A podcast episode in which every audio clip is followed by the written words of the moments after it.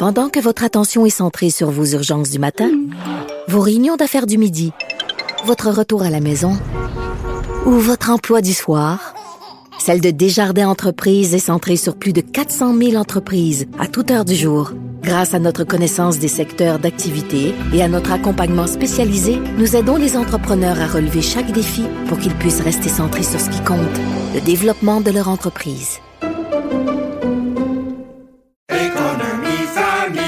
Ici Ricardo. Et Émilie, marchand d'IGA. On a envie de vous inspirer à bien manger. À moins de 5 la portion. Suffit de repérer les produits valeurs sûres et de les cuisiner avec une de nos recettes. Les valeurs sûres, c'est bien pensé, hein? Bien sûr! Détails sur IGA.net.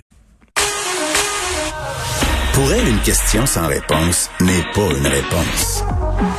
Geneviève Peterson. Cube Radio. Luc La Liberté est là. Salut, Luc. Oui, bonjour Geneviève. Bon, c'était un peu euh, parler du 11 septembre en début de semaine. On poursuit notre discussion parce que ce sera le 20e anniversaire des attentats demain, euh, samedi le 11 septembre. Donc, euh, on se remémore cette journée historique qui a changé la face de l'histoire. Ben écoute, on en a parlé justement un peu plus comme événement historique mercredi, la dernière fois qu'on a discuté. maintenant, je voulais qu'on regarde un petit peu plus ce qui a changé depuis le 11 septembre 2001. Et en classe, j'ai parlé de ça toute la semaine. Et je disais à mes étudiants qui forcément étaient pas nés, ils ont 18, 19 ans, je leur disais, vous n'avez pas idée à quel point le monde dans lequel vous vivez est pas mal différent de celui dans lequel j'ai vécu avant le 11 septembre 2001. Et quand on regarde du côté américain, ne serait-ce que ça, beaucoup d'Américains se sont posé la question le 11 septembre, dans les journées, dans les années qui ont suivi. Euh, on pourrait résumer cette question-là, je pense, assez aisément en disant comment peut-on nous détester autant? L'anti-américanisme, c'est pas apparu avec le 11 septembre 2001, mais là, frappé plein fouet dans le cœur économique, puis près des institutions politiques. Il y a beaucoup d'Américains, je pense, qui ont été désarçonnés de voir le, niveau de haine, de hargne, puis de violence que ça pouvait engendrer. Alors, bien sûr, on peut dire, hein, il, y a, un tas de trucs qui peuvent expliquer ça. Les racines de ces, réactions-là sont très, très, très profondes euh, chez les ennemis des, des États-Unis ou ceux qui déplorent une forme d'impérialisme que les Américains nient. Mais cette réaction-là, elle est très importante. Dans les, réactions, dans les retombées qu'il y a eu, puis que j'exposais devant les étudiants, bien sûr, on en a discuté un petit peu brièvement tous les deux. Il y a tout ce qui a eu rapport avec l'aviation et le voyage. Donc, euh, pour avoir voyagé beaucoup avant le 11 septembre et après, euh, clairement, on a vu une différence. On n'est toujours pas sorti hein, de toutes ces mesures et je pense qu'on n'en sortira jamais. En fait, tu pouvais arriver, attends, c'était quelque chose comme 30 minutes avant le départ de ton avion, là. Tu sais, Oui, ah, écoute, j'ai, j'ai déjà pris l'avion sur la piste à JFK, l'aéroport JFK. Ouais. J'ai pris l'avion sur la piste là, quelques minutes avant le décollage. Ça se pourrait euh, plus.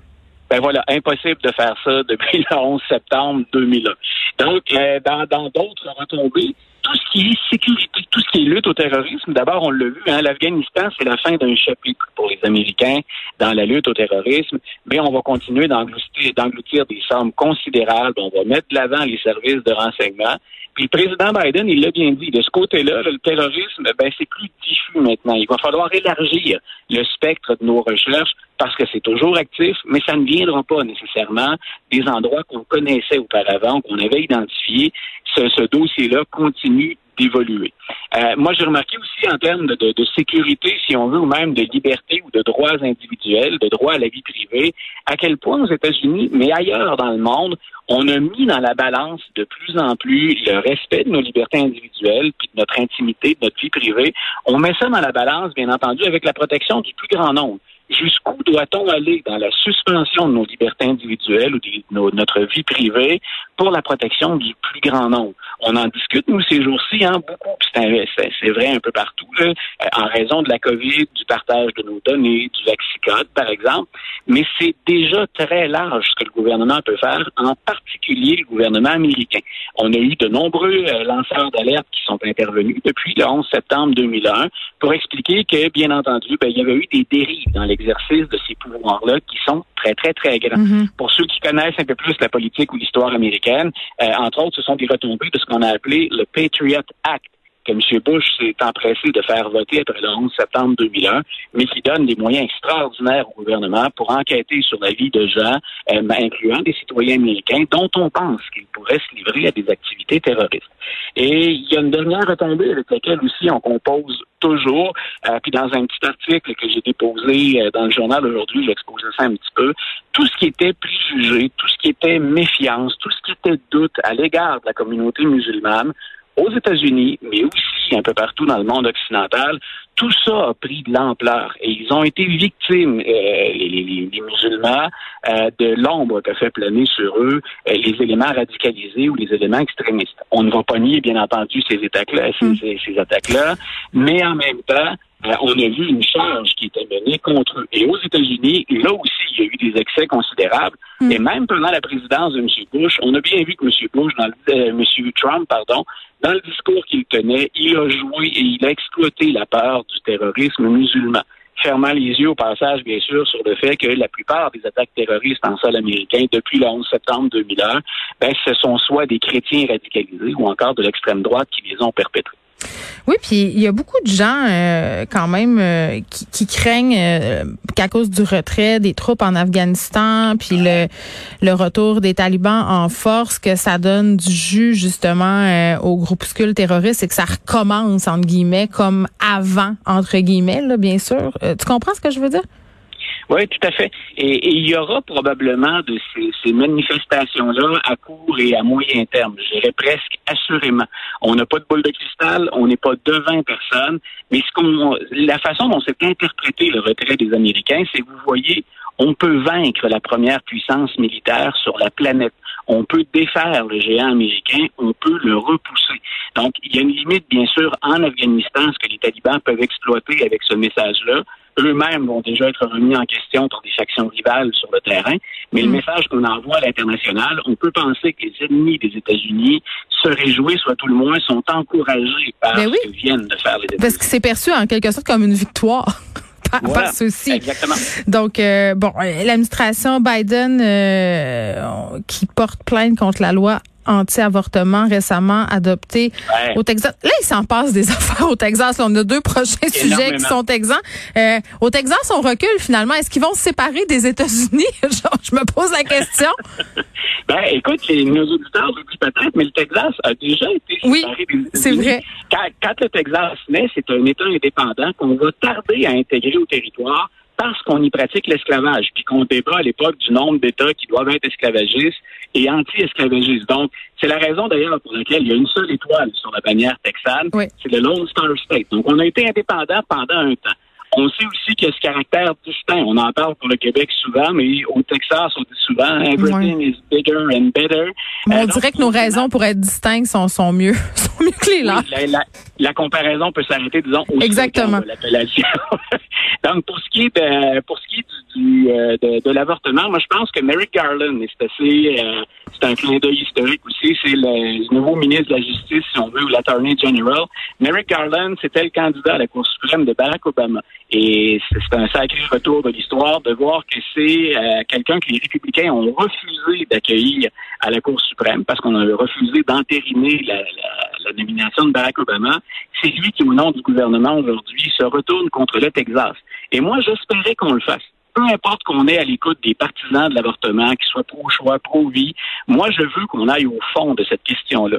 Je pense que le Texas, en utilisant d'une manière un peu alambiquée, en diffusant un peu la responsabilité vers les citoyens plutôt que vers le gouvernement, je pense qu'on se cache derrière une procédure un peu complexe mais qu'on enfreint carrément l'interprétation du jugement de 1973, le fameux Roe versus Wade. Donc, quand Merrick Garland dit ça va à l'encontre de la Constitution, moi, je suis de ceux qui pensent que c'est ça. Ce que j'ai hâte de voir maintenant, bien entendu, c'est, on est, j'ai pas de, de, formation à proprement parler de juriste. J'y vais à, partir de ce que l'histoire nous donne comme information puis de la jurisprudence jusque-là. Euh, mais j'ai hâte de voir ce que, entre autres, les six juges conservateurs, dont cinq euh, ont déjà refusé de se prononcer dans ce dossier-là, ce qu'ils vont faire du respect de la, de la Constitution puis des interprétations précédentes. Mais donc, le bras de fer, il est engagé. On l'avait un peu annoncé tous les deux quand on a parlé du Texas de cette loi anti, euh, anti-avortement. Donc, le bras de fer est engagé et on aura assurément éventuellement un avis de la Cour suprême. Bon, j'espère qu'il est engagé puis j'espère qu'il y a un des deux partis qui est boosté aux stéroïdes et je vous laisse imaginer euh, auquel, auquel bras je pense. Oui, bon. Euh, une, euh, une loi, toujours au Texas, contre le bannissement d'utilisateurs de médias sociaux. Ça, c'est particulier. On veut pas euh, que les médias sociaux puissent bannir des utilisateurs à cause de leurs opinions politiques, parce qu'on sait là quand même euh, que depuis quelques temps, notamment à cause de la pandémie, il y a des médias sociaux comme Facebook, Twitter qui ont fait du ménage, qui ont banni des comptes. Donald Trump, par ailleurs, a été banni. Il était encore, il est encore banni de Twitter ou il est revenu? Là, je suis rendu mêlé dans, dans. Non, non, il est, il, est, toujours, il est toujours plus là. il est toujours plus là. Dans cette initiative-là aussi qui émane du Texas, je trouve que le, langage ou langue utilisé dans, dans, le recours, encore une fois, c'est un peu tordu. C'est-à-dire que dans un premier temps, au Texas, bien souvent, puis aux États-Unis, on défend la liberté de l'entreprise privée. En ben grosso modo, vous inter... bon, ben, ce qu'on tente de faire dans ce cas-ci, c'est d'intervenir auprès des compagnies privées. Les grands géants du web, là, ce sont pas des lieux publics au sens de mm. euh, c'est l'État qui vous permet de vous exprimer. Donc, est-ce qu'on a le droit d'intervenir de façon en, légiférant? Attends, dans quelle mesure aussi Facebook va se plier? Là? On, a vu euh, Facebook euh, sanctionner l'Australie. C'était pas du tout dans le même genre de dossier. Là, C'était dans un dossier sur euh, la présence des médias sur ces plateformes-là, une certaine forme de rémunération. Mais on sait que quand Facebook veut faire chier, excuse-moi, de, non, non, mais ils, le peuvent, hein? Ils sont capables, ils sont bien capables. Fait. Donc, dans un premier temps, donc, on intervient dans les, prérogatives d'une compagnie privée. Facebook a le droit de gérer ses, adhérents comme euh, comme la compagnie le souhaite. De l'autre côté, ce qu'on ce qu'on euh, ce qu'on formule un peu euh, selon ses intérêts là-dedans, c'est que M. Trump et les autres qui ont été bannis ne le sont pas pour leurs opinions politiques. Ils l'ont été pour de la désinformation. Sciemment, on a menti ou induit les gens en erreur. Et c'est contre ça qu'on en a. Ce sont les limites de la liberté d'expression.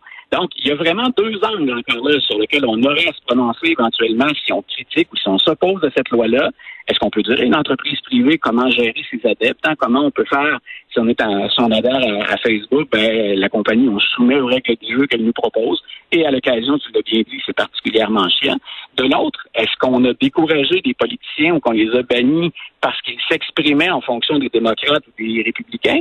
Ou si simplement parce que dans un langage parfois ordurier, on a menti sciemment à la population, qu'on a véhiculé de la désinformation, est-ce que c'est ça qui est à l'origine du fait qu'on les a bannis? Donc, encore une fois, ce sont des questions de fond. Il y a, le côté très spectaculaire, il y a le crunchy, il y a le, sensationnalisme, mais il y a des questions de fond qui sont très importantes derrière ça. Oui, puis je rappelle quand même euh, qu'il y a 50 millions d'utilisateurs mensuels actifs aux États-Unis. Donc, euh, ça fait quand même une bonne poignée de monde. Merci, Luc. On se reparle la semaine prochaine. Bon week-end. Un grand plaisir. Bonne fin de semaine.